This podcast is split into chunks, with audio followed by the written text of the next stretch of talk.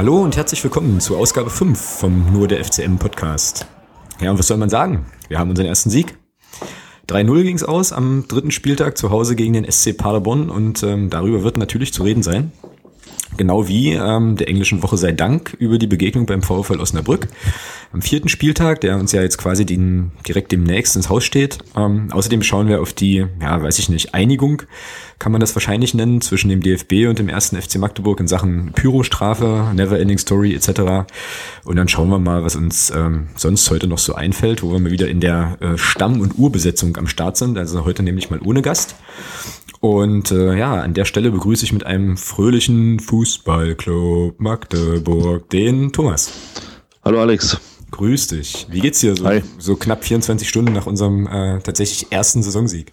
Ja, definitiv besser als nach dem Fortuna Köln-Spiel, davon kannst du rausgehen. Also, ich meine, ja, es war halt ein ganz anderes Spiel gestern, ja, als noch gegen Köln. Also, das kann man, glaube ich, so festhalten. Ja, kann man definitiv so sagen. Halt, ich habe ähm, dann auf dem Weg nach Hause nochmal eine längere Zeit darüber nachgedacht, wie krass irgendwie so allen eigentlich, mit denen man da im Blog so gesprochen hat, so die Anspannung so abfiel. Also ich fand, man hat richtig so gemerkt, irgendwie, puh, das war richtig wichtig heute. Ähm, und ähm, da haben einige Leute ordentlich durchgeschnauft. Fand ich Ja, so. defini- definitiv. Also, den Eindruck hatte ich auch.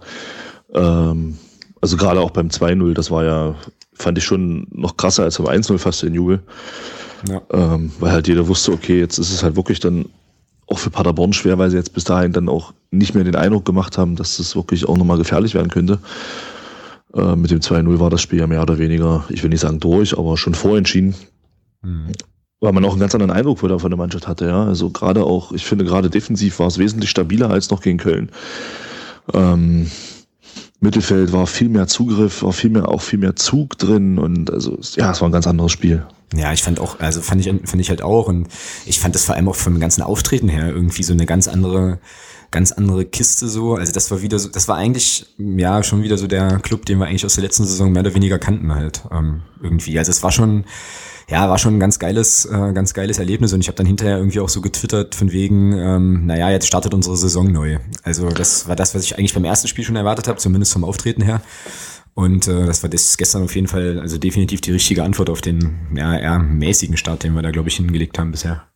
Nee, es war ja auch, was ich so interessant fand, halt, war halt auch, ähm, trotz einiger neuer Spieler im Kader oder auch auf dem Platz, ähm, hatte man wirklich den Eindruck, man ist in der letzten Saison. Ja, also man lässt den Gegner kommen, macht so 20, 25 Meter vor dem Tor, macht man dicht, lässt ab da nicht mehr viel zu. Äh, und dann schnörkellos nach vorne gespielt und dann halt einfach auch die, die Chance halt mal genutzt. Ja. In Führung gegangen mit der ersten wirklich richtig guten Chance. Wobei die ja nicht mal eine wirkliche Chance war. Ja. Man hatte eigentlich gedacht, naja, mal gucken. Äh, durch Fahren dann äh, habe ich nur mitgejubelt, weil alle dann auch gejubelt haben. genau so ging's Ja. mir auch. Ja, ja, genau. Ähm, und äh, ja, mit dem 2-0, das war halt auch typisch, finde ich, dass wir das 2-0 nach einer Standardsituation erzielen. Das hat mich auch so massivst an letztes Jahr erinnert. Und dann in der zweiten Halbzeit haben wir es eigentlich souverän nach Hause gebracht. Ja. Schade, dass wir die Konterchancen, die wir hatten, vorher nicht schon genutzt haben, um den Deckel drauf zu machen. Mhm. Endgültig, aber gut, ja. Beckus hatte dann seinen Hattrick dann noch gemacht durch den Elfmeter.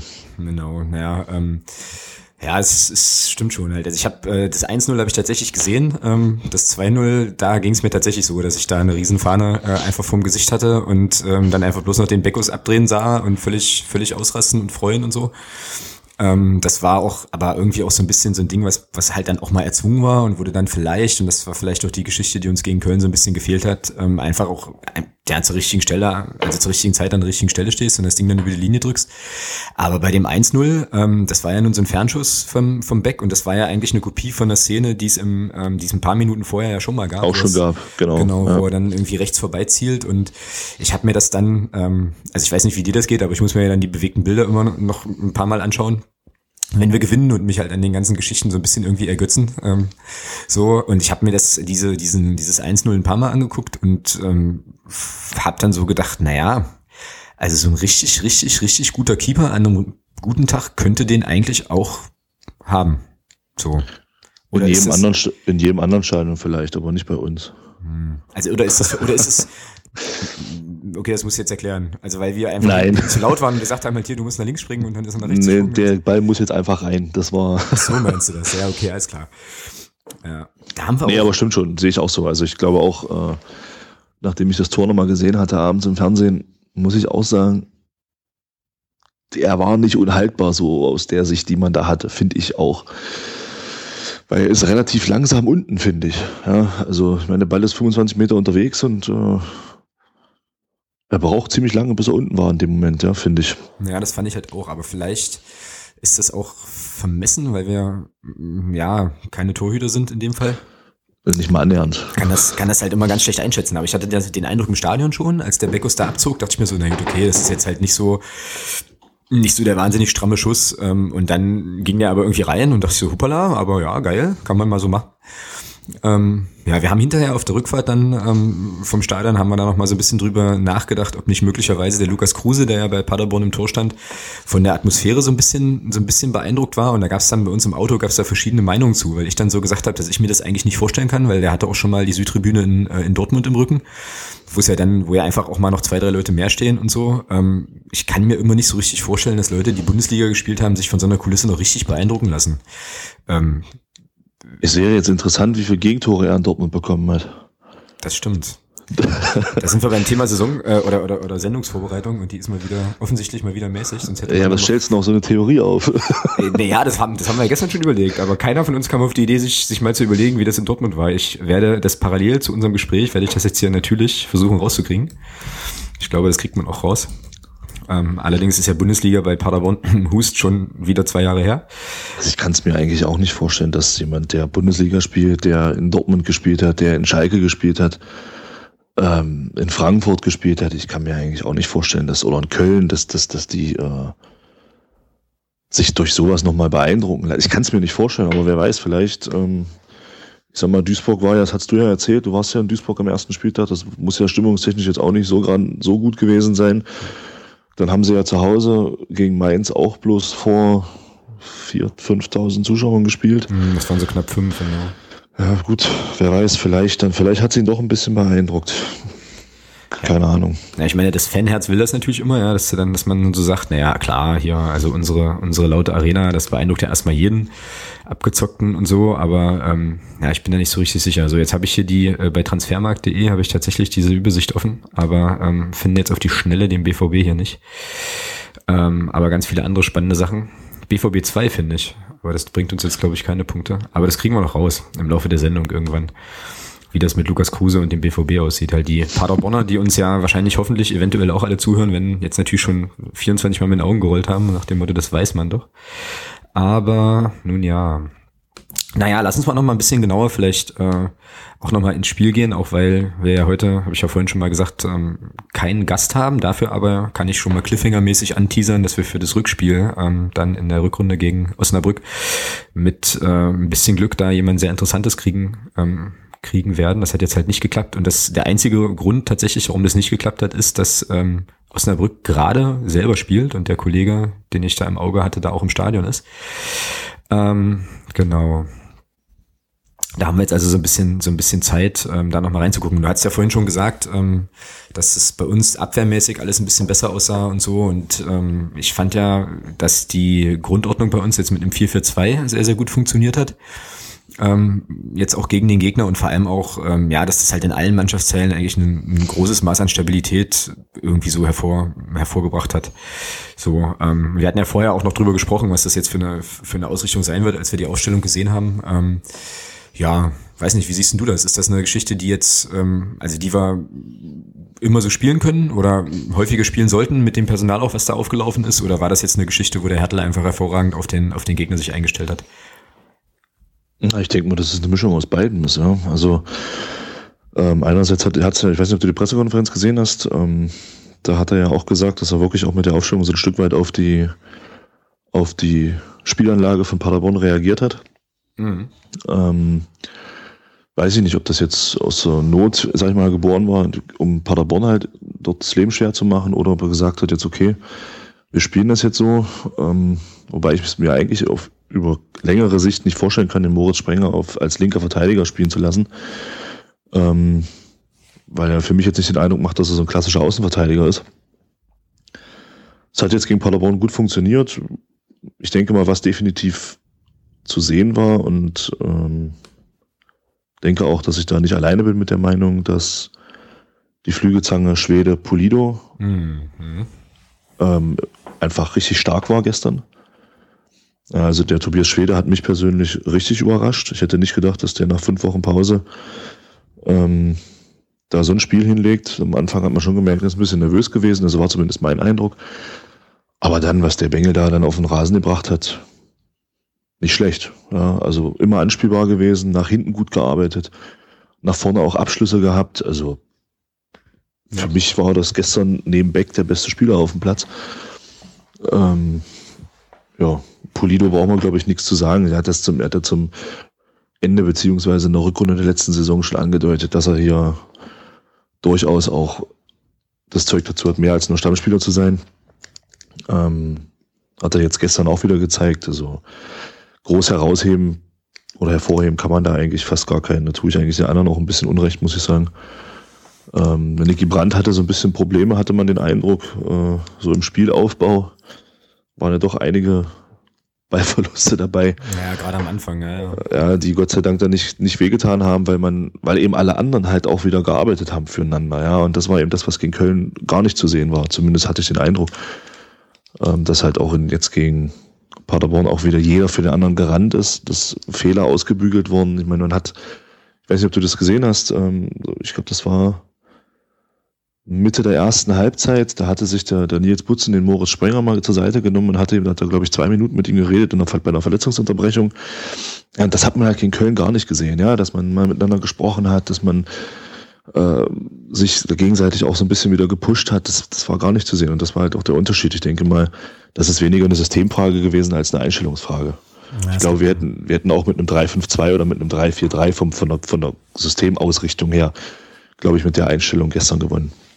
Ja, da, können, da könnte schon was dran sein halt. Also einstellungsmäßig war da auf jeden Fall, ging da auf jeden Fall einiges. Ich habe jetzt gerade nochmal, bin noch gerade nochmal im Kopf so durchgegangen, äh, weil du jetzt auch sagtest, hier mit beste Spieler auf dem Platz und so weiter. Ähm, da ist man ja immer geneigt, den Beckos, äh, also den Christian Beck so äh, hervorzuheben, halt weil er einfach drei Tore gemacht hat. Und der ist ja auch gestern wieder ähm, unfassbar viel gelaufen, weite Wege gegangen, ohne äh, Frage. Und ich habe dann jetzt gerade nochmal überlegt, was halt anders war. Und der Hertel hat ja auf vier Positionen getauscht. Also er hatte den André Aino reingenommen ähm, ja. in der Verteidigung, wo ich fand, dass sich das sofort ausgewirkt hat, weil der Mann einfach äh, eine ganz andere Form von Ruhe ausstrahlt. Das ist ja. also ganz merkwürdig. Ich kann das auch gar nicht so richtig, so richtig in Worte fassen. Das ist immer ein bisschen schwierig, aber der ist einfach, der hat eine Präsenz, wo du dir so denkst, wenn da hinten ein Ball auf die Abwehr kommt, da passiert gar nichts. Das ist alles völlig entspannt, der wird das klären. So. Und ich glaube, das strahlt dann auch so ein bisschen auf die, äh, auf die Mitspieler natürlich dann auch aus. Und äh, was den Sprenger angeht, der hat ja gespielt gegen Köln äh, da ist halt so die Frage, wen hast du denn als Alternative im Kader für die Linksverteidigerposition außer Nico Hammann? Ja, wenn er wieder fit ist, in Michel Niemeyer. Michel Niemeyer, genau, stimmt, klar. Ja. Aber der fällt ja noch ein bisschen aus. Ja, das stimmt. Und dann hast du halt hinten wieder ein bisschen mehr Variabilität, wenn der zurück ist. Das ist richtig. Wer mir gestern ähm, super gut gefallen hat und aus meiner Sicht auch ein immenser Faktor war, was man vielleicht aber immer nicht so sieht, weil er halt eben nicht so flashy unterwegs war, war der Tarek Chahed, weil der einfach ähm, so als Balldieb ähm, unfassbar fleißig war, fand ich. Also es gab also bestimmt, weiß jetzt nicht, ich möchte jetzt nicht übertreiben, aber es gab bestimmt so sechs, sieben, acht Szenen, wo der einfach extrem energisch, aggressiv ähm, sozusagen Gegenspieler anläuft, dann nochmal einen Ball stibitzt oder nochmal nachsetzt und so. Und das waren so die Kleinigkeiten, so die kleinen, die kleinen Aktionen, die kleinen Ballgewinne, die uns, glaube ich, echt gut getan haben. Und das hat uns halt im, im ersten Spiel, fand ich, auch so ein bisschen gefehlt, dass du einfach nochmal so richtig gittig, gittig draufgehst und sagst so, nee, du kriegst den Ball jetzt nicht. Ähm, wir behalten ihn jetzt, fertig. Ja, wobei ich bei ihm ein bisschen schade fand, dass er ähm, einmal einen Freistoß schinden wollte das war meiner Meinung nach eine Schwalbe. Der Schiedsrichter hat es ja auch nicht gepfiffen. Wenn er da stehen bleibt und einfach weiterläuft, dann ist er am 16er drin. Ja, dann geht er von rechts in den 16er rein, hat eine 1 gegen 1 Situation, macht vielleicht ein Tor. So, so lässt er sich, äh, wird, wird vielleicht auch berührt, das, streit, das möchte ich gar nicht abstreiten, aber fällt dann halt so leicht. Und das war auch zwei, dreimal leider Gottes der Fall. Wenn er das weglässt in dem Spiel, glaube ich, belohnt er sich sogar auch mit einem Tor. Ja, ja, na, ja, kann schon sein. Ähm, wie gesagt, ich hatte so vom Eindruck her, das, also ich, oder ich hatte so das Gefühl, dass der irgendwie in dem Spiel eine andere Aufgabe hat. Also das war schon, also dieses Stück weit Aggressivität, schnell, schnell sein, schnell immer Mann sein, das war schon irgendwie ganz cool. So, und was du da natürlich sagst, das kann ich absolut unterstreichen. Also ich habe jetzt seit, äh, seit dem Spiel auch definitiv einen neuen Lieblingsspieler mit dem Tobias Schwede. Ähm, jetzt weiß ich natürlich, dass da deine Phrasenschweinliste liegt, ja. Ähm, und, aber ich kann es mir einfach nicht verkneifen. Nein. So, alter Schwede. So, Alter ja. Schwede, ah, Ja. geil. Ich weiß nicht, ob das schon als Phrasenschwein zählt, aber also als Ah, lassen, lassen wir gelten. Lass mal gelten, ja gut, alles klar. Dann 3-0 wahrscheinlich immer. Also wenn wir das fortsetzen aus der letzten Sendung. Und sowieso. Äh, genau. Aber Holla die Waldfee, hm, 4-0, super. Ähm, das ist schon, das ist schon Qualität. Also ich hoffe nur, dass der gesund bleibt. Ich habe ähm, da ja in der letzten Saison oder irgendwann so zwischendurch, wie gesagt, ich habe das aber glaube ich schon mal erzählt, auch mit einer äh, Bremer, ähm, mit einem, mit einem, Bremer Fan, der Johanna äh, mich unterhalten. Ähm, schöne Grüße an der Stelle, auch an den Weserfunk als, äh, als Podcast, die mir ja so ein bisschen, ähm, also die ich gefragt hatte, als der Tobias Schwede bei uns im, im Probetraining war, was sie von ihm so hält und so, weil sie da in Bremen sich eigentlich auch sehr, sehr gut auskennt und so. Und die sagte halt, ja, äh, super Spieler, großes Potenzial, aber eben verletzungsanfällig ohne Ende. Und das hat man ja jetzt in der Vorbereitung auch ähm, gemerkt mit dieser Hand, Handbruchgeschichte, was halt unglücklich war. Und Ja, ich hoffe, ich hoffe, dass der einfach, also, dass der gesund bleibt und durchspielen kann. Und wenn der das bestätigen kann, was er da gestern gezeigt hat, dann haben wir an dem sehr, sehr viel Freude diese Saison. Das ist mal ganz klar. Ja, wenn man jetzt, ich sag mal, wenn man das Schöne ist ja jetzt wirklich nach dem Spiel, äh, das Köln-Spiel, das ist jetzt einfach mal weggewischt. Genau. Ähm, nach dem Spiel gestern, jetzt hat ja auch noch ein gewisser Sebastian Ernst nicht mal gespielt. Stimmt. Der ist ja auch noch da. Ich meine, äh, es ist ja äh, ja noch eine Alternative mehr dann. Also wenn dann alle da sind und alle fit sind, glaube ich, dann hat der Jens Hertel da wirklich vorne im, im Zentrum und auch auf den Außenpositionen durchaus die Qual der Wahl. Ja, ich habe jetzt wieder schon, also jetzt sofort wieder so ein bisschen Schiss, da gehen mir jetzt schon wieder alle Alarmglocken an, ob man da jetzt nicht so, vielleicht schon wieder zu euphorisch ist. So. Nein, nein, um Gottes Willen, aber es ist schon, ich, nein, um Himmels Willen, also das ist jetzt, das soll jetzt nicht heißen, dass wir jetzt hier die nächsten 36 Spiele alle 3-0 gewinnen, um Himmels Willen. Aber es ist natürlich schön zu wissen, dass jemand wie der Sebastian Ernst, der in der Rückrunde letztes Jahr auch komplett überzeugt hat, äh, da noch in der Hinterhand ist, dass der noch keine Minute gespielt hat. Das zu wissen, dass der jetzt auch noch dazu kommt, wenn er wieder fit ist, ist so eine schöne Sache. Also Ja, keine Frage. Das auf jeden Fall. Das stimmt schon halt. Und dann ähm, hatten wir ja noch, also den Tobias Schwede, der war neu, genau, und ähm, der Manuel Farona Pulido ähm, spielte von Anfang an. Da habe ich ja gleich nach dem Köln- Köln-Spiel schon gesagt, dass der mir, äh, das, also seine Einwechslung mir dann doch nochmal Mut gemacht hat an der Stelle. Ähm, und das hat er gestern wieder, ähm, wieder bewiesen. Das ist äh, auch schon ausgeführt. Das wird jetzt ein bisschen redundant, aber der ist, ähm, der war jetzt quasi zweite Spitze neben Beck in diesem 4-4-2. Und äh, das hat aus meiner Sicht hat das super funktioniert mit den beiden. Das natürlich dann auch nochmal so ein bisschen so die Frage aufwirft, was das mit den anderen Stürmern im Kader macht. Ähm, weil das, also ich finde, die beiden, Beck und Faruna Polido, kannst du eigentlich immer zusammen auf den Platz stellen, weil, das passt gut, ja. weil da immer irgendwas Gutes funkt, also Gutes passiert so. Ähm, und naja, dann hast du eben so ein paar Spieler wie den Ex-Lager oder so. Ähm, ich glaube, der Julius Düker war gar nicht im Kader gestern wieder, wie im ersten Spiel auch schon. Weiß gar nicht, ob der verletzt ist. Ähm, da muss man halt mal gucken, wie das dann funktioniert, wenn du da so eine, so eine Mannschaft hast, die sich irgendwie eingeruft halt, ob die sich dann auch äh, quasi in den Dienst der Mannschaft stellen und ähm, ja, dann halt einfach im Training Gas geben, aber nicht rummosern. Ist ja auch immer noch mal ein großer Faktor. Ja, das passt halt schön, ja. Ich meine, mit den beiden da vorne. Du hast mit, dem- mit dem Christian Beck vorne, ich sag mal, so einen typischen Mittelstürmer. Der halt äh, groß ist, kräftig ist, äh, Bälle festmachen kann, äh, ablegen kann und äh, Kopfball stark ist. Und dahinter hast du so einen Wuseler wie den Ma- Manuel Faruna Polido. Also ich finde, das, das passt einfach gut zusammen, ja. Äh, kann, der, kann der Christian Beck vorne in der Spitze sich abarbeiten und der Manuel Faruna Polido kann dahinter schön schön wuseln. Und ich meine, das ist ja auch das, was er, was er immer wieder einbringt, seine Dribblings. Manchmal vielleicht noch ein bisschen zu eigensinnig, aber ich denke mal, diese Überraschungsmomente, die er reinbringt, die brauchen wir immens. Das ist, äh, das hat man in Köln gesehen, da hatten wir keinerlei Überraschungen drin. Mal irgendwie was, was anderes zu machen, das war immer dasselbe. Und äh, Manuel Faruna Polido bringt halt durch seine Dribblings auch einfach dieses gewisse Etwas rein, was dann gepaart mit seiner Schnelligkeit unheimlich schwer zu verteidigen ist. Man hat es ja gestern gesehen, ich glaube, der wurde äh, in dieser Phase, wo wir dann nachher auch die zwei Tore gemacht haben, ich glaube, der wurde da drei oder viermal innerhalb von zehn Minuten gefoult, weil sie einfach nicht stoppen konnten. Ja. Ähm, das ist dann schon, so ein Spieler brauchst halt auch, ja. Und gerade in der dritten Liga, wenn man das sieht, also wenn ich mich an letzte Saison erinnere, da hatten wir doch immer mal wieder Probleme, wenn gerade der Gegner mit schnellen Außenspielern aufgelaufen ist. Jetzt haben wir davon auch welche, ja, und mal sehen, wie wir das nutzen können. Genau. Ist ja dann auch am, äh, ja, am Samstag, also in ein paar Tagen ist ja dann auch schon wieder so weit, wenn es dann gegen Osnabrück geht. Ähm, ich gucke hier gerade parallel, ähm, also parallel dazu laufen ja, läuft ja die zweite Hälfte dieses Unter der Woche Spieltags oder ähm, ist quasi gerade am Ausklingen. Ich bin jetzt hier gerade mal bei den Ergebnissen nochmal am Schauen. Also Regensburg spielt gegen irgendeine Mannschaft, die ich noch nie gehört habe, weiß gar nicht, wo die herkommen. Ähm, und führen aber, also Überraschungsteam, Überraschungsteam Regensburgs, krass, ähm, das werden die wohl auch gewinnen. Dann äh, unser nächster Gegner Osnabrück hat jetzt nochmal ausgeglichen in Mainz. Es ist auch zu Ende. Es ist auch zu Ende tatsächlich. Ah, siehst du mal. Genau. Mhm. Da habe ich ja hier einen ganz komischen Ticker. Naja, ist aber auch egal. Also äh, dann. Na, wir können es wir ja mal kurz durchgehen. Dann, Bremen 2, Zwickau 1 zu 3. Genau. Münster Duisburg 1 zu 1. Ist das zu Ende? Ja, alles zu Ende. Chemnitz ja. Frankfurt 2-1. Mainz gegen Osnabrück 2-2. Rostock spielt gegen Groß Asbach 0-0 und Regensburg gewinnt 2 zu 0. Genau. Ja, krass. Ja, da haben wir ja natürlich jetzt wieder eine Situation, ähm, ist ganz interessant. Wir hatten ja im letzten Podcast darüber gesprochen, ob das jetzt ähm, bezogen auf das Paderborn-Spiel jetzt nun äh, gut oder schlecht ist, äh, wenn Paderborn sein Heimspiel gewinnt. Das, ähm, da waren wir durchaus unterschiedlicher Meinung und ähm, jetzt hat Osnabrück quasi in Mainz nochmal einen Punkt geholt. Ähm, ja, mal gucken, wie die das dann bei sich zu Hause auf den, auf den Rasen bringen und so. Die sind dann jetzt Vierter. Ja, ja, okay. Für mich sind die, für mich sind die ja schon noch relativ weit oben mit dabei. Wird auf jeden Fall auch ein schwerer Gang. Ähm, aber da gucken wir, da gucken wir gleich drauf. Ich habe noch einen Punkt ähm, bei dem Spiel hier Paderborn nochmal, um ähm, das nochmal ganz kurz zuzumachen. Also sogar zwei Punkte tatsächlich. Ich habe äh, rausgefunden, wie, wie viele Gegentore Lukas Kruse gegen ähm, Borussia Dortmund in Dortmund kassiert hat. Und das sind in zwei Spielen derer sieben, wenn ich das hier richtig sehe. Also ähm, der hat da schon ordentlich hinter sich greifen dürfen. Nämlich zum einen irgendwie in der ersten Bundesliga 14-15, auswärts in Ort, aus, äh, nein genau, für Paderborn, Gegner Dortmund auswärts, da haben sie 3-0 verloren. Und dann wohl nochmal im DFB-Pokal, da gab es wohl ein sattes 1 zu 7 aus Paderborner Sicht. Ja, dann lag es doch daran.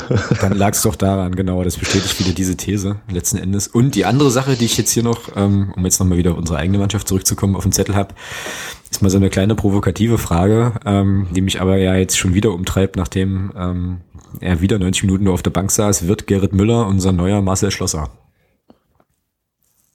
Huh.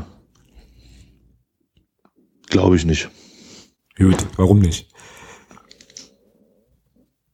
Oh, jetzt bringe ich eine Phrase. Jetzt, pass auf jetzt. Geil, 4-1, sauber, sauber. Weil, Los, bitte. Weil die Saison noch sehr lang ist. Alles klar. Und ein Spiel 90 Minuten dauert und dabei Ja, genau. Ist. Ja, wunderbar.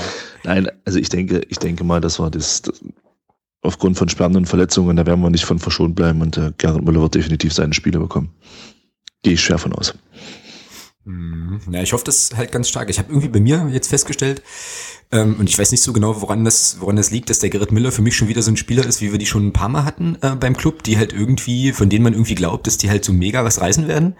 Ähm, und keiner so richtig weiß wieso, weil ich mich an den Spielen dabei gar nicht so richtig erinnern kann. So. Also es gab ja da schon mal so Phänomene. Ich erinnere mich an, äh, weiß ich nicht, Telmo Teixeira oder so, der auch nie gespielt hat und von dem aber immer alle gesagt haben seinerzeit, na, wenn der spielt, der äh, schießt irgendwie 30 Tore und ähm, entschei entscheidet Spiele im Hand durch Hand auflegen und so. Also das war ja dann schon noch relativ skurril. Und da gab es dann auch den, ein, den ein oder anderen mehr. Und Benjamin ich, Bolze. Benjamin Bolze, genau, wobei ich bei Benjamin Bolze ja noch nach, immer noch nachhaltig enttäuscht bin, dass er sich bei uns nicht durchsetzen konnte, aber ähm, wenn man die restlichen Karrierestationen ähm, anschaut, dann ja, war das ja, war die Tendenz wohl abzusehen. Ähm, genau, und jetzt halt mit Gerrit Müller auch so ein Spieler, der, von dem ich mir, und ich kann es tatsächlich nicht sagen, warum das so ist, ähm, eine ganze Menge versprochen habe. Ich habe eigentlich ähm, gedacht, der ist gesetzt. Irgendwo da vorne im offensiven Mittelfeld, vielleicht auch ein bisschen, weil die Berichterstattung ja auch in die Richtung ging, dass er irgendwie den Lars Fuchs ähm, ersetzen soll und so weiter. Und jetzt spielt er so gar nicht. Ja, also das ähm, finde ich schon so ein bisschen merkwürdig und ich habe dann heute mir mal die, äh, die Mühe gemacht, mal zu gucken, ähm, in so einem System, wie wir das jetzt gespielt haben, wo, ob, ob, also ob das möglicherweise ein Systemproblem ist, aber in so einem 4-4-2 oder 4-2-3-1 kannst du den schon durchaus auch runterbringen, hat er schon auch gespielt, also kann es jetzt taktische, können jetzt taktische Erwägungen eigentlich nicht gewesen sein, keine Ahnung. Warum er, warum der Jens Hattel ihn da momentan einfach so gar nicht zum Zukommen lässt und auch nicht einwechselt. Ja, ja gut, ich sag mal, gestern gab es keinen Grund zu wechseln, finde ich, auf der Position. Ähm, dazu kommt, ich hoffe, das gilt jetzt nicht als Phrase, äh, der Jens Hertel sieht ihn jeden Tag im Training und ähm, er sagte auch selber, er stellt, er stellt dann auch nach Fitness auf, also Spieler müssen halt fit sein und er stellt auch nach Trainingseindrücken auf. Und wer weiß, vielleicht sind die anderen im Training einfach noch einen Tick besser. Ja, und sowas muss es ja sein. Also das ja, und äh, ich sag mal,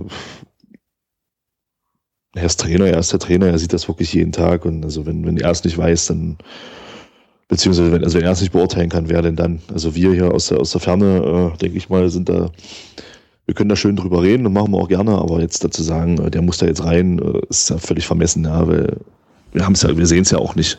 Ja, das stimmt. Ja. Also und hätten wir jetzt keine Phrasenschweinliste, würde ich jetzt, ähm, ähm, hätte ich jetzt auch gleich nochmal noch irgendwie einen rausgehauen, aber ähm, naja, dadurch, dass wir die Phrasenschweinliste haben, lasse ich mir das jetzt, klemm, ich, klemm ich mir das an der Stelle jetzt einfach mal. Ähm, genau.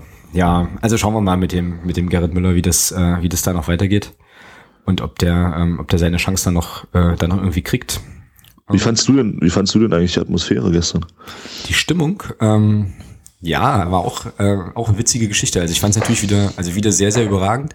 Natürlich, ähm, ich muss auch sagen, dass ich gestern so ein, zwei Momente hatte, wo ich richtig stolz war auf unsere Gegend gerade, weil mir auffiel, dass die jetzt schon völlig autonom wissen, was sie machen sollen irgendwie. Also die Erklärungen werden weniger, bis auf die eine ähm, Situation. Ich glaube, das war nach, ich glaube, das war nach der Halbzeit, oder? Wo die irgendwie was anstimmen sollten und haben das gar nicht so richtig überrissen. Mit dem, mit dem Wechselgesang, ja genau. Da haben sie so ein bisschen äh, geschlafen. genau. Und äh, dann hatte ich aber irgendwann auch so das so ein komisches Gefühl, ähm, so zwischen der 60. und der 70. Minute, ähm, da war mir das mit dem Feiern, mit dem exzessiven Feiern, das war ja dann Blockpolonaise und hast du nicht gesehen, das war mir zu früh. Weil ich so dachte, hm, also entschieden ist das hier noch nicht, lass mal Paderborn noch ein Tor machen. Irgendwie. Ähm, und manchmal kannst du gar nicht so dumm denken, dann äh, gucken wir uns irgendwie alle an. Also ähm, ich fand das auf, also klar, kann man ja eigentlich gar nicht schlecht finden, fand es auf jeden Fall cool und habe aber so gedacht, na, lass uns mal lieber noch das 3-0 machen und dann können wir ja alle eskalieren so. Ähm, genau, so war das. Und Echt fandst du, ja. Ja, ja, naja, also ich weiß nicht, ich bin, äh, ich bin ja tatsächlich da immer so ein bisschen defensiver und ähm, hab dann, hab dann das ganze Ding lieber sicher. So, wobei ja, ich meine, gut, okay, Paderborn hat jetzt tatsächlich ähm, zumindest in der zweiten Halbzeit jetzt nicht mit aller Macht angeklopft, ja, das stimmt schon halt. Aber irgendwie habe ich so gedacht, na, hoffentlich, hoffentlich, hoffentlich, hoffentlich rächt sich das nicht. Auch die Chancen, diese, die der Beckfallen dann hat liegen lassen noch, bevor er dann sich den Elfmeter dann noch, äh, weiß ich nicht, mehr oder weniger organisiert hat, war ja auch, äh, war ja schon, schon, schon eine schöne Aktion, den wollte er ja auch haben, den Pfiff, und bekam ihn dann auch, was auch völlig okay war, kann man total vertreten. Ja, ja der René Müller von Paderborn hat es ja auch gesagt, ja, hat er gesagt, dass das dann Elfmeter berechtigt war, also aus unserer Perspektive würde ich auch sagen, dass das ein Elfmeter war. Klar, sucht er noch den Kontakt, aber gut, der Strohdig äh, bietet sie mir auch an, ja. Also. Genau, ja, ganz genau. Ähm, wobei der, wobei der René Müller in der Pressekonferenz ja, glaube ich, auch irgendwie gesagt hat oder sich zumindest dahingehend geäußert hat, dass er mit einigen Schiedsrichterentscheidungen so gar nicht äh, einverstanden war. Das ja. fand ich jetzt nicht. Also ich hatte jetzt nicht den Eindruck, dass der Schiedsrichter da so eine Riesenrolle gespielt hat. Ich meine, das auch bei der Volksstimme gelesen zu haben, aber das kann möglicherweise daran liegen, dass die einfach die Pressekonferenz ähm, dann nochmal verarbeitet haben. Ähm, hast, also ist dir da irgendwas im Kopf geblieben, dass du gesagt hast, hier Katastrophe oder irgendwie mhm. super gut für uns? Ich sag mal so, er hat was, was mir gefallen hat, war, dass er relativ viel hat laufen lassen. Ja? Also, dass er nicht, dass er nicht so kleinlich gepfiffen hat. Also, wenn ich da an den Stark denke, vor, gegen Köln, das war ja, da hat man eben gesehen, das ist ein Bundesliga-Schiedsrichter, der pfeift ja jeden Körperkontakt ab, so ungefähr. Ja. Ähm, also, es war schon, es war ein, er hat auch wirklich harte Zweikämpfe zugelassen, aber eben dabei nichts Unfaires. Und wenn es dann wirklich mal ein bisschen deftiger wurde, hat er ja auch gepfiffen. Also ich fand die Schiedsrichterleistung jetzt gar nicht so schlecht. Es gab sicherlich eine Situation für Paderborn, wo es vielleicht auch Schiedsrichter gibt, die da durchaus auch Elfmeter pfeifen. Ähm, das war ja, das war schon ein grenzwertiger Zweikampf, finde ich. Gehen beide relativ rustikal hin und brauchen wir uns nicht beschweren, wenn wir dann Elfmeter gegen uns kriegen. Aber ansonsten fand ich die Schiedsrichterleistung jetzt nicht so schlecht. Abseitsentscheidung kann ich nicht beurteilen. Das sehen wir von uns, von unserer Perspektive ja, aus nicht. Schlecht, ja. Und alles andere fand ich jetzt war in Ordnung vom Schiedsrichter. Also da habe ich hier schon ganz andere Leistungen gesehen. Genau. Ja, ja, das fand ich halt auch, deswegen hatte mich das einfach verwundert. Ähm, was man, also was ich viel interessanter fand, war, dass Paderborn ja eine ganze Weile tatsächlich auch in Unterzahl gespielt hat. Die hatten ja dann irgendwann alle Wechsel ausgeschöpft und äh, dann hatte sich der Bickel, glaube ich, war das, hatte sich ja dann verletzt. Ja. Oder weniger ohne Einwirkung des Gegners und da sind sie jetzt gar nicht noch drauf eingegangen. Also das scheint dann auch, weiß ich nicht, so gewesen zu sein, dass das wahrscheinlich auch egal gewesen wäre. Da hätten sie wahrscheinlich auch mit elf äh, Mann dann in der Phase des Spiels auch jetzt nicht nochmal das Ruder wahnsinnig rumreißen können. Keine Ahnung. Ähm, ja, aber ansonsten denke ich mal, war das unterm Strich, kann man schon so sagen, ähm, durchaus auch ein verdienter Sieg. Also war jetzt nichts, wo du sagst, okay, in der 90. Minute glücklich mal einen reingemurmelt oder sowas, sondern ich fand das auch in der Höhe okay. Ähm, und ich denke, ich denke mal, das ist das, da kannst du das Gleiche sagen wie zu Köln bei uns. wenn du am Ende 3-0 gewinnst, dann hast du auch verdient gewonnen. Punkt. Richtig. Ja, also wenn du drei Tore schießt und dann relativ wenig zulässt, äh, und das war ja auch so, wir haben ja auch relativ wenig zugelassen.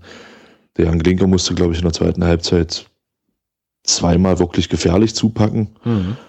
Ansonsten kam da ja gar nichts von Paderborn. Ja, also und daher denke ich schon, dass der Sieg auch völlig verdient war. Genau. Ähm, da gab es ja noch diesen Fitnessaspekt, ähm, der da ins Rennen geworfen wurde, ähm, weil ja nun Paderborn tatsächlich ein Spiel mehr hatte. Ich bin, ja, ich weiß nicht, ich war noch nie in meinem Leben Fußballprofi, bin da aber auch immer so, ähm, ich weiß nicht so genau, ob das tatsächlich ein, also ein entscheidender Einflussfaktor sein kann ähm, auf dem Level. Aber wir haben ja jetzt tatsächlich, und damit kann ich jetzt ganz, ganz elegant überleiten zu Osnabrück, ähm, jetzt den Vorteil der potenziell größeren Fitness oder der größeren Ausgeruhtheit wieder, weil Osnabrück ja heute gespielt hat, also am Mittwoch und ähm, aber und dann halt einen Tag weniger äh, Regeneration hat sozusagen. Und dann geht's da am Samstag an die Bremer Brücke, ähm, was ein Spiel ist, wenn man sich die Historie anguckt, ähm, wo wir einfach, ja, was für uns bisher kein so richtig gutes Pflaster war. Warst du letzte Saison mit in Osnabrück? Ich war letzte Saison in Osnabrück, letzte Saison in Osnabrück, ja. Okay, ähm, was ist dir da noch so am prägnantesten in Erinnerung geblieben insgesamt? Oh, oh, oh je. Äh, ich finde ein ziemlich cooler Auswärtsblock. Okay. ähm,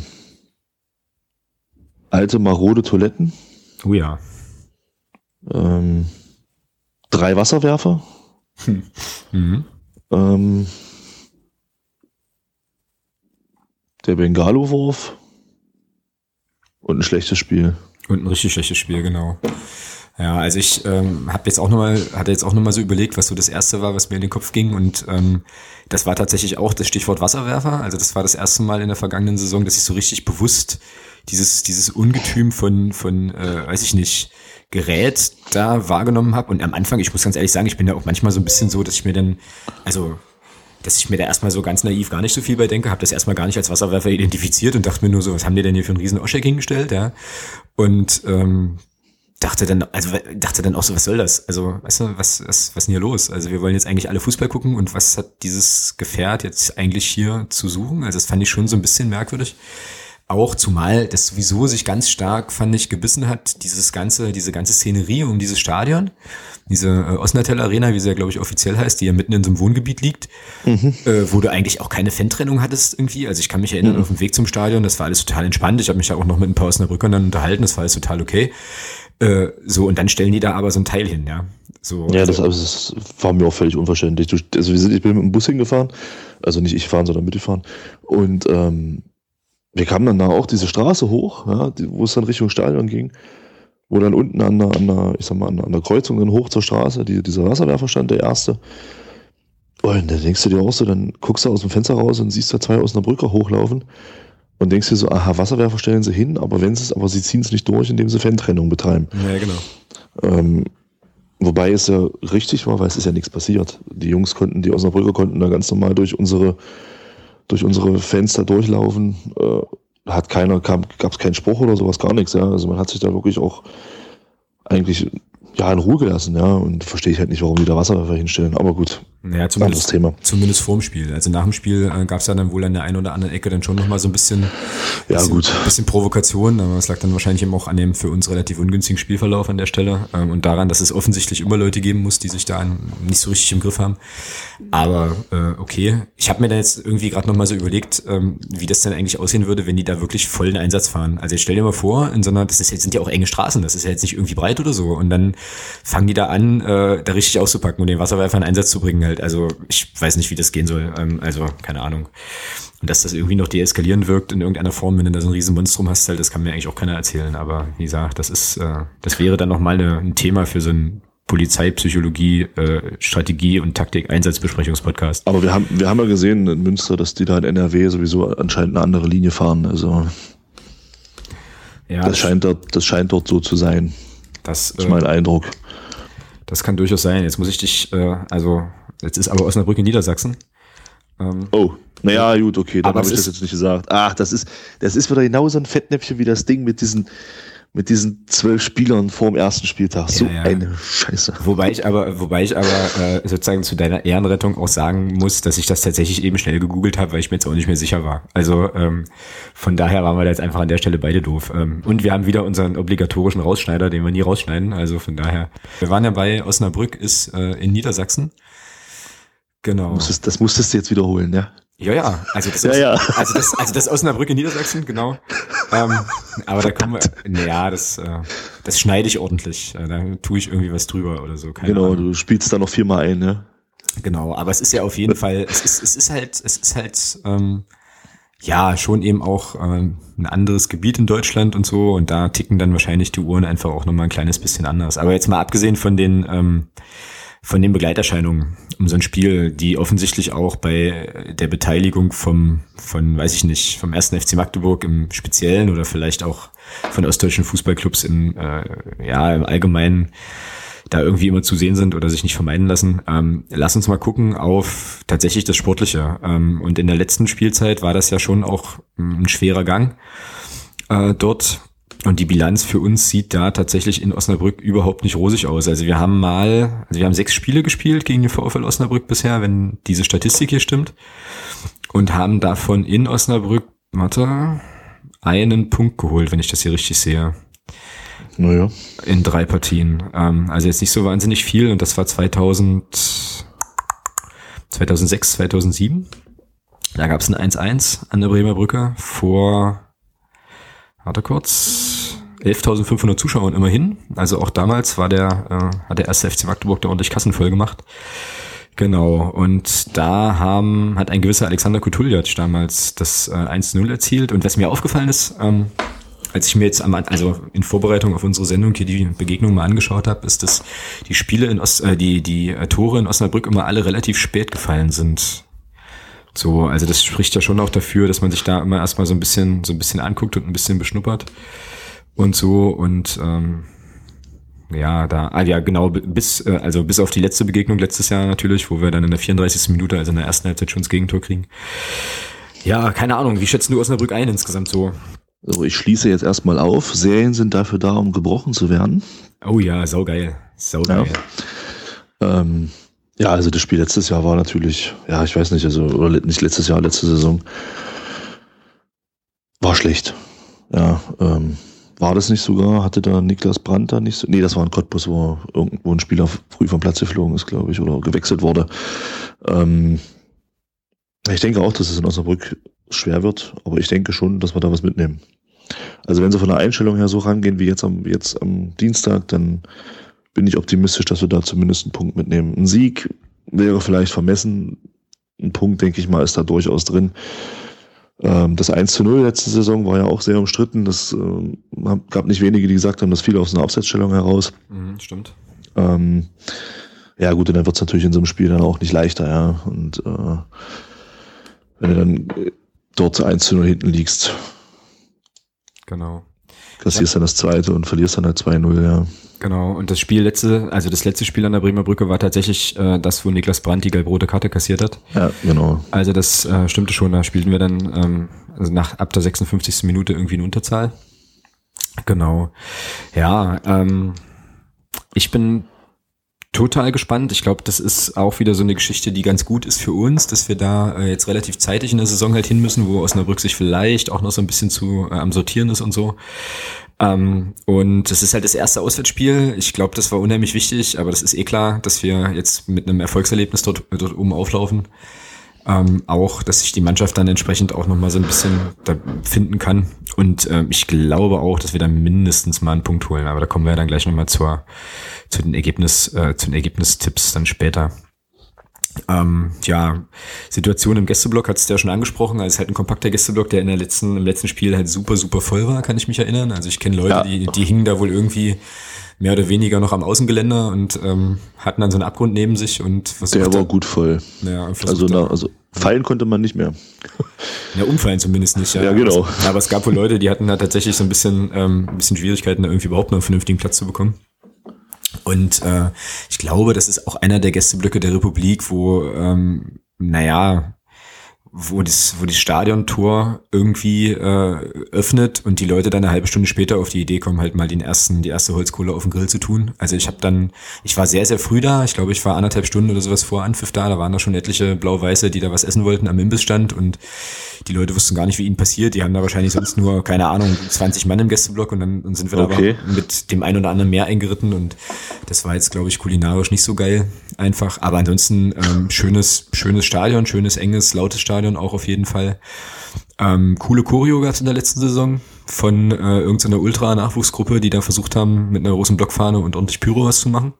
Die war doch, das war doch diese vom Winde verweht äh, Choreo, ja? Das kann sein. Das kann sein. Die hatten doch so Probleme mit dem Wind. Das ist Ach, doch, richtig, ein, richtig, ist richtig. doch einigermaßen in der Hose gegangen. Genau, da haben sie, genau, stimmt. Die haben versucht, eine größere Blockfahne hochzuziehen und das hat nicht funktioniert, weil, weil es da ein wenig windete. Ja, richtig.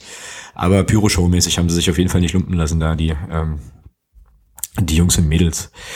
Genau. Ähm, tja, schauen wir mal. Also, wie gesagt, wird eine enge Kiste. Auf jeden Fall.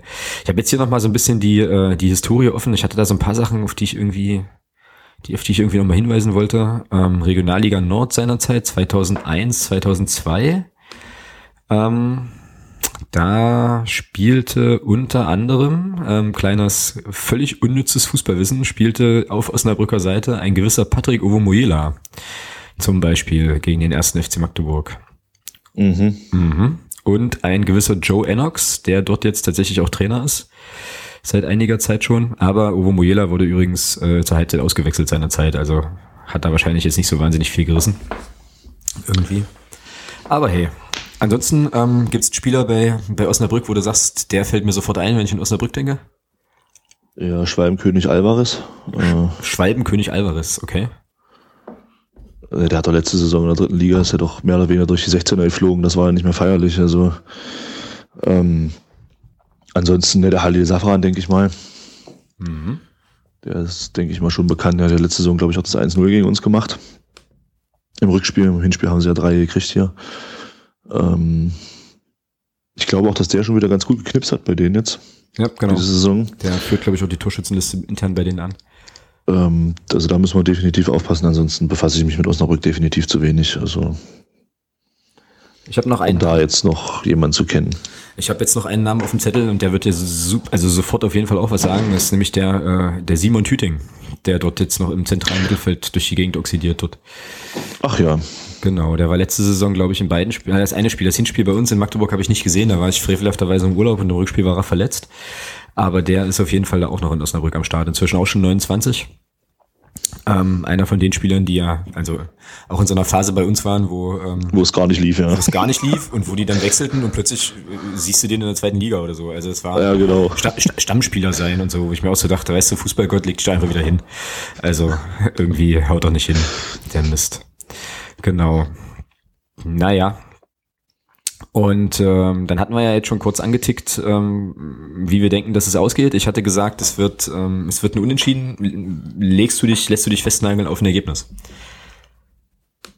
Ja, ich sag mal so, so ein 3-1-Tipp hat, man- hat mir letztes Mal ganz gutes Glück gebracht. Äh, Ich sag einfach mal wieder 3-1. 3-1 für die Guten. Okay, na ich ähm, bin defensiver, aber ähm, ich sage, es wird ein 1-1. Auch ein Ergebnis, was irgendwie relativ selten stattfand bei denen ähm, dort.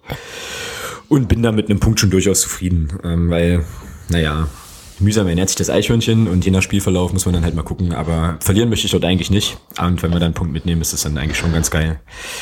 Und äh, ja, bevor wir dann jetzt gleich nochmal hier zu unserem dritten großen Themenkomplex im äh, Podcast kommen, natürlich nochmal die Frage, wer wird denn äh, auflaufen von Anfang an? Sehen wir die gleichen Elf wieder wie jetzt gegen Paderborn? Also wenn ich jetzt eins gelernt habe bei mir ins Hertel, dann nicht dann das, dass es äh, immer wieder Überraschungen gibt.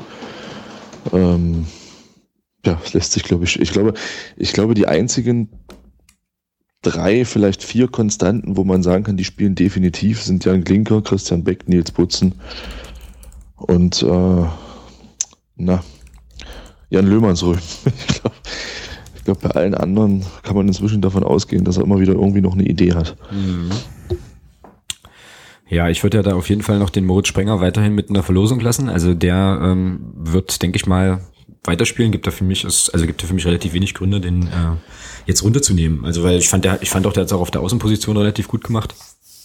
Und so, ich sag mal meine Elf, die ich im Kopf habe. Ähm, das wird sein hinten der Linker natürlich, klar. Dann, wie gesagt, Sprenger linker Verteidiger, Aino und Handke in der Innenverteidigung und Butzen rechts.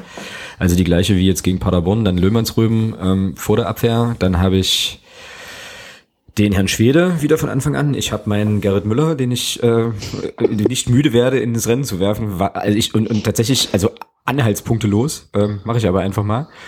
Ähm, dann Manuel Farona Pulido und äh, Tarek Chahat und vorne den Christian Beck. Und ich glaube, das könnten 4-1, 4-1 werden.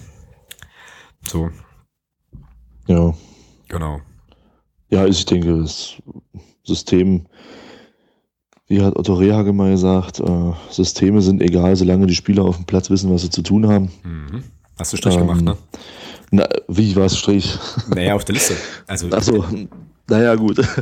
Nein, also ich denke auch, es wird zum Großteil, denke ich mal, die Mannschaft spielen, die jetzt gestern gegen Paderborn gespielt hat. Vielleicht mit ein, zwei Änderungen. Okay, nehmen wir so auf. Ähm, also hast du sozusagen zwei Joker-Spieler. Wen würdest du denn rausnehmen aus der Elf? Ja, das, das ist halt die Frage, ja. Wenn, wenn dann höchstens das, dass man sagt, man ändert taktisch was, um anders auf Osnabrück zu reagieren als auf äh, Paderborn. Wie würde ich rausnehmen?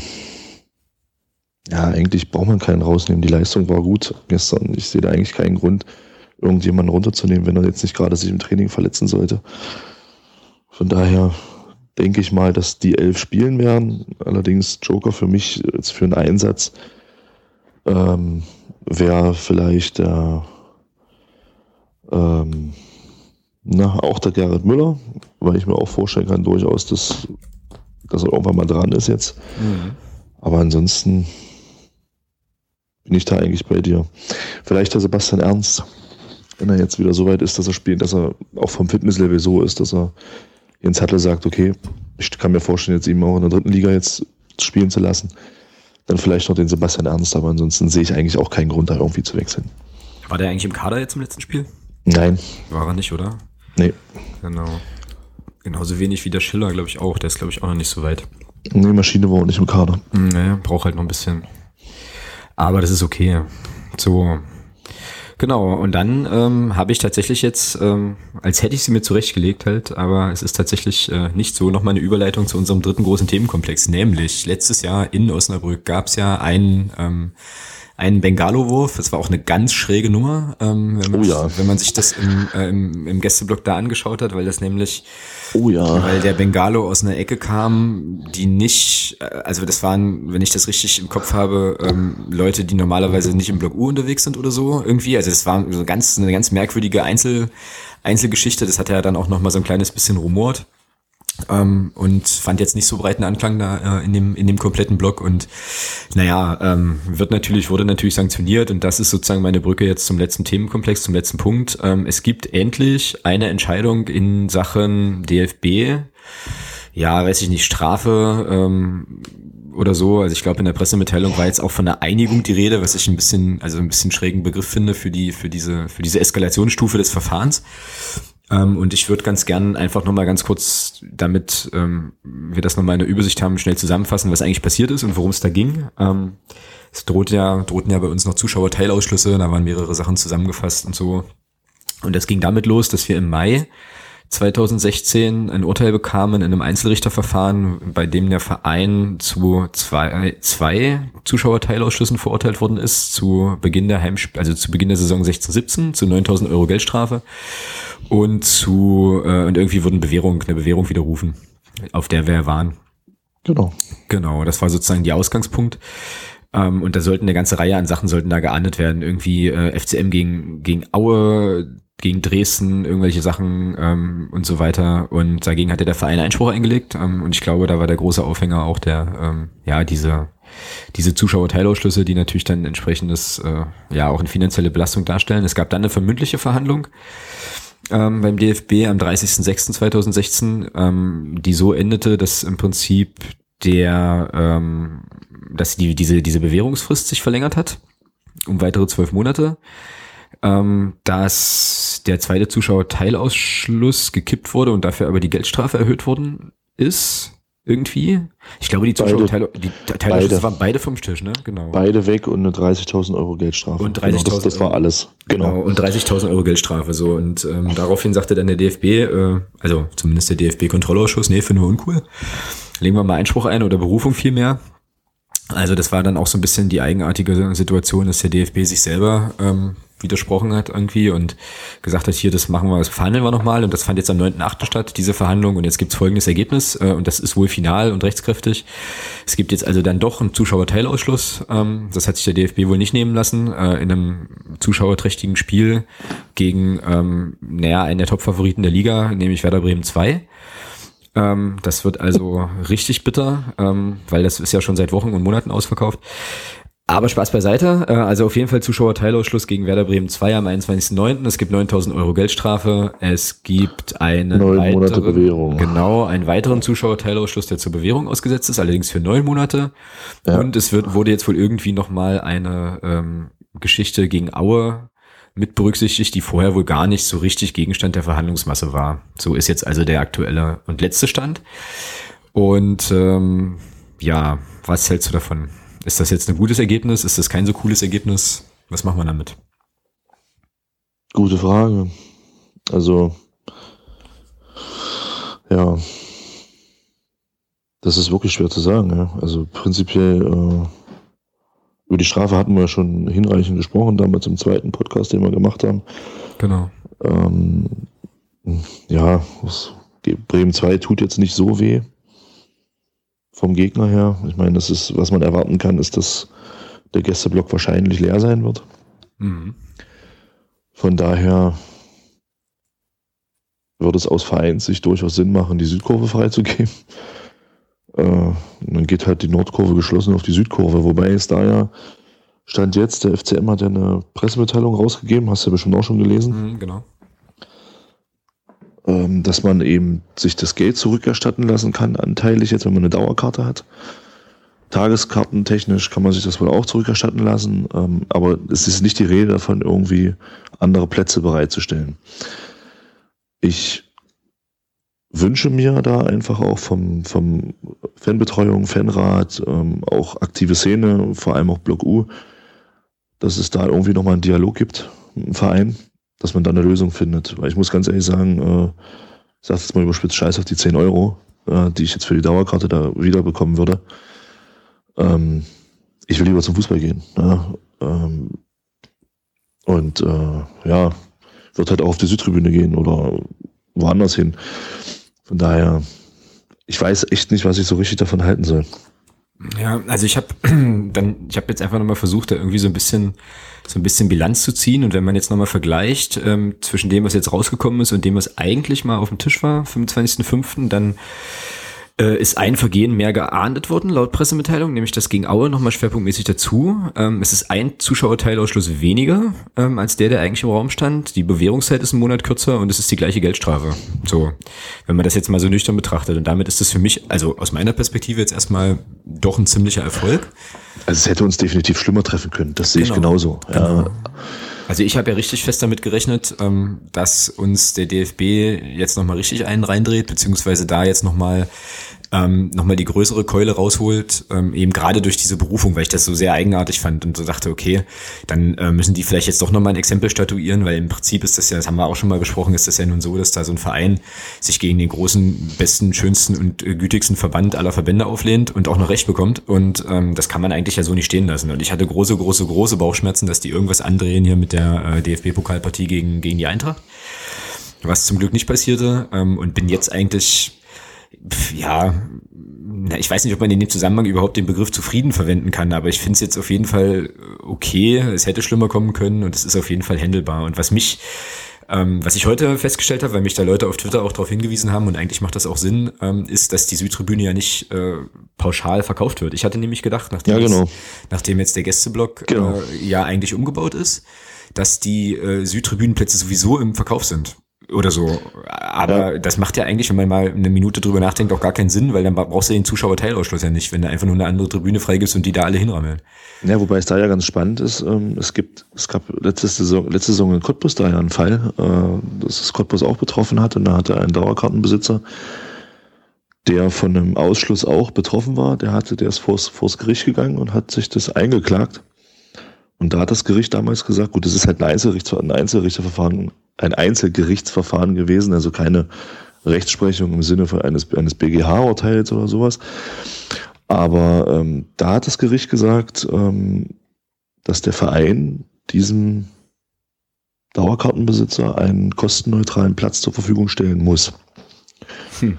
Okay. Das ist, das ist jetzt ganz spannend. Ja, also wenn man das jetzt mal, wenn man das jetzt einfach mal auf uns münzt, ähm, wenn jetzt jemand auf die Idee kommt und sagt, ich klage jetzt und er bekommt Recht, was ja in dem Fall in Cottbus, da hat das, ich weiß nicht, ich glaube das Oberlandesgericht oder was da, was da gerichtet hat darüber, hat eben da so entschieden. Mhm. Ja, und ähm, wenn das jetzt hier bei uns auch der Fall ist, dann ja, dann ist es so. Ja, deswegen bin, deswegen sage ich ja, also ich bin mal gespannt. Ich denke auch, dass es da definitiv einen Dialog geben wird. Ähm, ich glaube nicht, dass sich unsere, unsere Jungs aus der aktiven Szene da äh, jetzt sagen lassen, okay, ihr bleibt jetzt draußen. Das kann ich mir nicht vorstellen.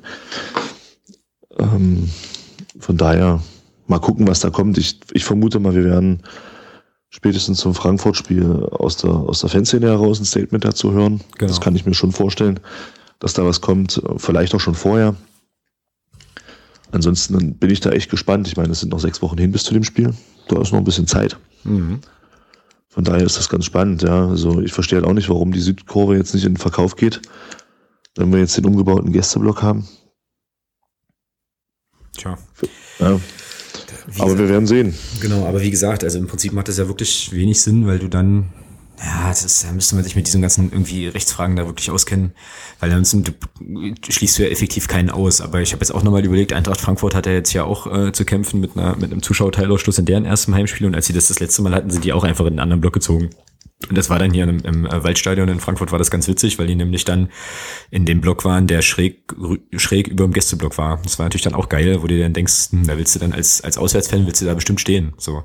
Aber okay, nochmal eine andere Ich habe ich hab mir da ja auch schon ein interessantes Szenario mal ausgemalt. Ich meine, ich habe mal einfach mal geguckt auf den Spielplan von der Bundesliga. Und wir spielen ja nun Dienstagabend gegen die zweite von Bremen. Ne? Die erste, ich habe mal geguckt, die erste von Bremen hat spielfrei an dem Tag. Hm. So, jetzt mal, wenn man sich das jetzt mal ein bisschen hinspinnt. Ich, ich gehe nicht davon aus, dass das passiert. Aber jetzt lassen wir hier 1500 Bremer aufschlagen. ne? Herzlichen Glückwunsch. Ja. Frage ist, dann, was, Frage ist dann eben, was hat der DFB mit diesem Urteil gekonnt? Nee. Das, ist immer, das ist immer das, was ich mich frage. Ich, ich habe, mein, was, was damit erreicht werden soll, ist klar. Punkt eins, man will die Fanszene spalten. Das ist, das ist, glaube ich, das, was man sich wünscht, dass man da sagt, ja, ihr seid schuld, dass wir nicht ins Stadion kommen. Wobei ich glaube, dass es diese Diskussion bei uns auf der Nordtribüne nicht geben wird. Das glaube ich auch nicht, ja. Ja, das denke ich nicht. Das ist auch gut so, dass es die nicht geben wird. Ähm, aber das ist, glaube ich, schon mal Punkt eins, weil oft hört man ja, ja, und dann muss ja der und, und dann müssen die das dann sagen. Also ich höre oft Leute sagen, die jetzt mit Fußball nicht so viel zu tun haben, einmal im Jahr im Stadion sind und dir dann erzählen wollen, wie man sich, äh, wie das im Stadion zu laufen hat, äh, dann heißt es immer, ja, dann musst du halt, wenn du daneben stehst, dann musst du den halt verpetzen. Jetzt mal ein bisschen überspitzt gesagt, ja. Mhm. Äh, da bin ich einfach noch sehr optimistisch, dass das bei uns so nicht stattfinden wird. Und ich glaube auch, dass es da äh, keine Spalterei gibt bei uns. Es wird da keine äh, Fanspaltung geben, dass es jetzt Leute, es wird sicherlich Leute geben, die sagen, ja, ihr müsst jetzt damit aufhören. Klar, über das Thema Pyro kann man sicherlich geteilter Meinung sein. Äh, die einen finden es gut, die anderen sagen, es ist, berufen sich halt einfach auf die Rechtslage und sagen, es ist verboten, also lasst es bitte. Äh, ist eine Diskussion, die kann man endlos führen. Ne? Das sehe ich auch so, ja. Ähm, von daher ist es halt spannend zu sehen, was da passiert. Aber ich glaube nicht, dass sich unsere Szene dort spalten lässt und ich glaube auch nicht, dass keiner von der Nordtribüne gegen Bremen oder das anders gesagt, dass die Nordtribüne gegen Bremen nicht im Stadion sein wird, das glaube ich nicht. Ja, das glaube ich auch nicht. Also gerade auch nicht gegen so einen Gegner, wo du schon damit rechnen kannst, dass es da noch ein bisschen Platz gibt. Und so wie ich unsere Fanszene kenne, werden die sich da richtig, äh, richtig gut was einfallen lassen. Also ich könnte mir dann auch eine Form von kreativen Protest sehr, sehr gut vorstellen oder so. Ja, denke ich auch. Und da wird auf jeden Fall, im, also im allerpositivsten Sinne wird sich da auf jeden Fall bei uns was tun. Und von daher kann man das vielleicht sogar noch so drehen, dass man sagt, Mensch, dann äh, nutzen wir das marketingmäßig äh, nochmal und äh, ja, wischen dem DFB richtig eins aus. Also, aber und ich glaube, dass wir, also jetzt nicht im, jetzt nicht im gewaltexzessiven Sinne oder sowas, sondern einfach so in dem Sinne, äh, dass wir sagen, okay, wenn ihr versucht, uns auszuschließen, halt, dann äh, lassen wir uns was einfallen, wie wir es trotzdem machen und äh, dabei auch noch gut aussehen. Sowas, sowas wird das sein. Also ich fand die Aktion in Aue letzte Saison nicht verkehrt. Die haben mir dann gesagt, die hatten ja dann auch einen Teilausschluss. Äh, da hat der Verein gesagt, okay, wir, kauf, wir verkaufen jetzt für fünf Euro, ähm, ich weiß nicht mehr, wie sie es genannt haben, schade, dass mir das jetzt nicht einfällt. Auf jeden Fall gab es eine Aktion, dass man halt für fünf Euro eine Karte gekauft hat, um diesen, um diesen, um diese Blocksperre aufzufangen. Und ich muss, ich glaube, Aue hat da richtig gut Karten verkauft. Äh, und damit hat der Verein nochmal eine schöne Zusatzeinnahme gehabt. Ja. Also die das Urteil dann mehr oder weniger wieder aufgewogen hatte. Genau. Also irgendwas wird da bei uns mit Sicherheit auch kommen und ähm, da können wir uns auf jeden Fall, können wir uns auf jeden Fall überraschen lassen. Schauen wir mal, was da noch passiert ähm, und wie unsere Jungs das dann andrehen. Ähm, ja, wenn ich jetzt hier so auf meine Themenliste gucke, ist an sich aus meiner Sicht jetzt erstmal nichts weiter offen. Ähm, wie sieht's bei dir aus? Nee, soweit eigentlich nicht, aber ich denke mal, du hast es auch verfolgt, so Seiten wie www.fanzeit.de und äh, auch die Elf Freunde. Die haben sich ja mal wieder auf unseren äh, Wechselgesang gestürzt. Mhm.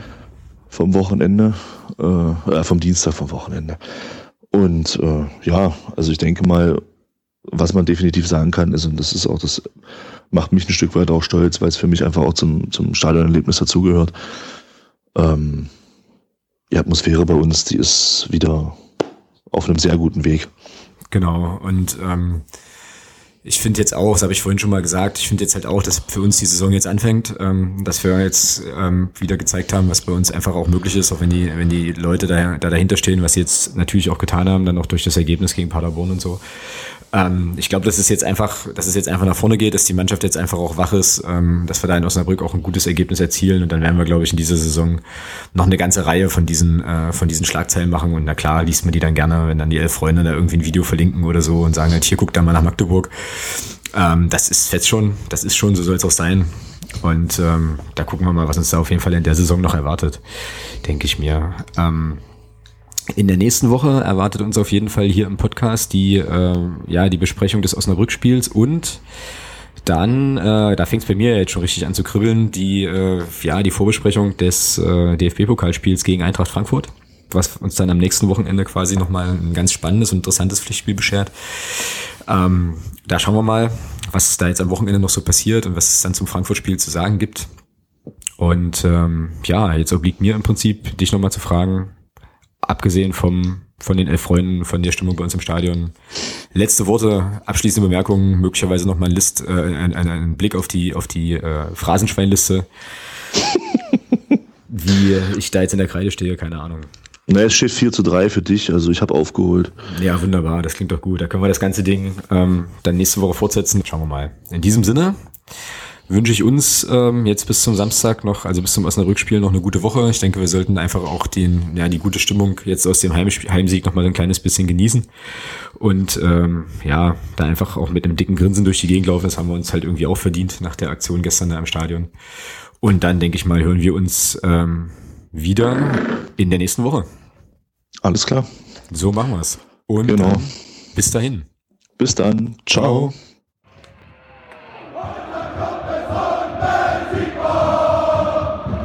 my God.